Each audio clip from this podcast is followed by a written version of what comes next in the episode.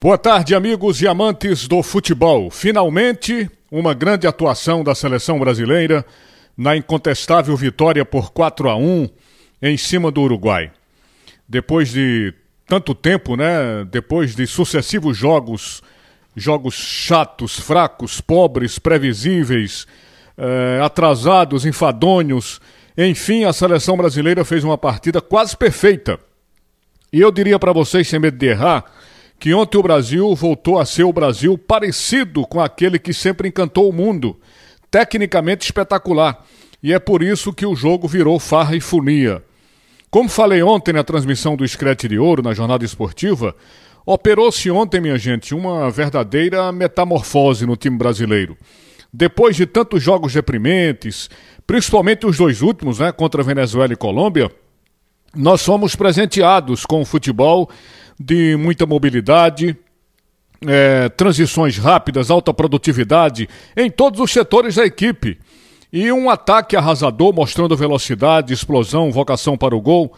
E se não é o goleiro do Uruguai, que estava numa performance extraordinária, certamente o Brasil poderia ter feito sete, oito gols, sem exagero. Que o técnico Tite aprenda definitivamente que o Brasil pode e deve jogar bem acabar com essa filosofia retrógrada de jogar com medo, é, com a única e exclusiva preocupação de não tomar gol, com um time amarrado, inoperante, totalmente engessado. Tem que acabar com isso. As entradas ontem de Emerson, Rafinha, que foram titulares, né? Depois entrou o Anthony também no segundo tempo, junto com o Everton Ribeiro. É, mas principalmente o Rafinha, que já virou o novo xodó da torcida brasileira, eles foram fundamentais. E é claro, a extraordinária exibição de Neymar, que como sempre falo, se ele brilhar, o resto da seleção brilha. Ele ontem estava infernal. Desfilou seu rico repertório de grandes jogadas, teve inteligência, teve picardia, teve muita, mas muita técnica. Fez um golaço, poderia ter feito mais um ou dois.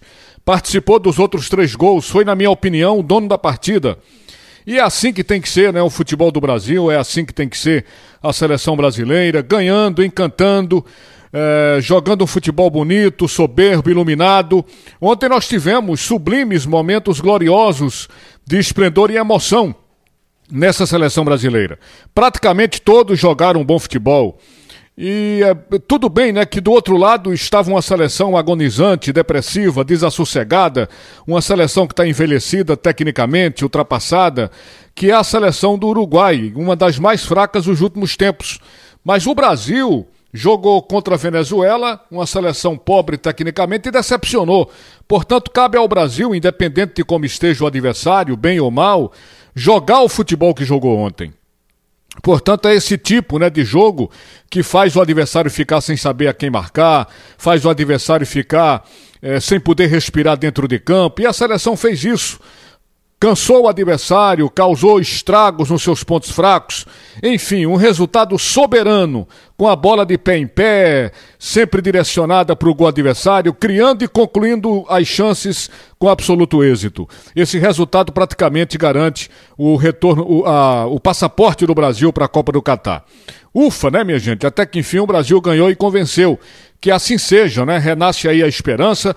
Vamos esperar que a seleção passe pelos testes difíceis que vai ter pela frente, principalmente com times europeus. Aí sim vamos saber se essa seleção pode entrar no seleto grupo dos favoritos para ganhar a Copa do Mundo do Catar. Vamos esperar que tudo isso ocorra, mas principalmente ultrapassando adversários mais difíceis, principalmente os europeus. Obrigado, minha gente. Sigam todos com o primeiro tempo do assunto é futebol. Boa tarde, Recife. Boa tarde, Brasil.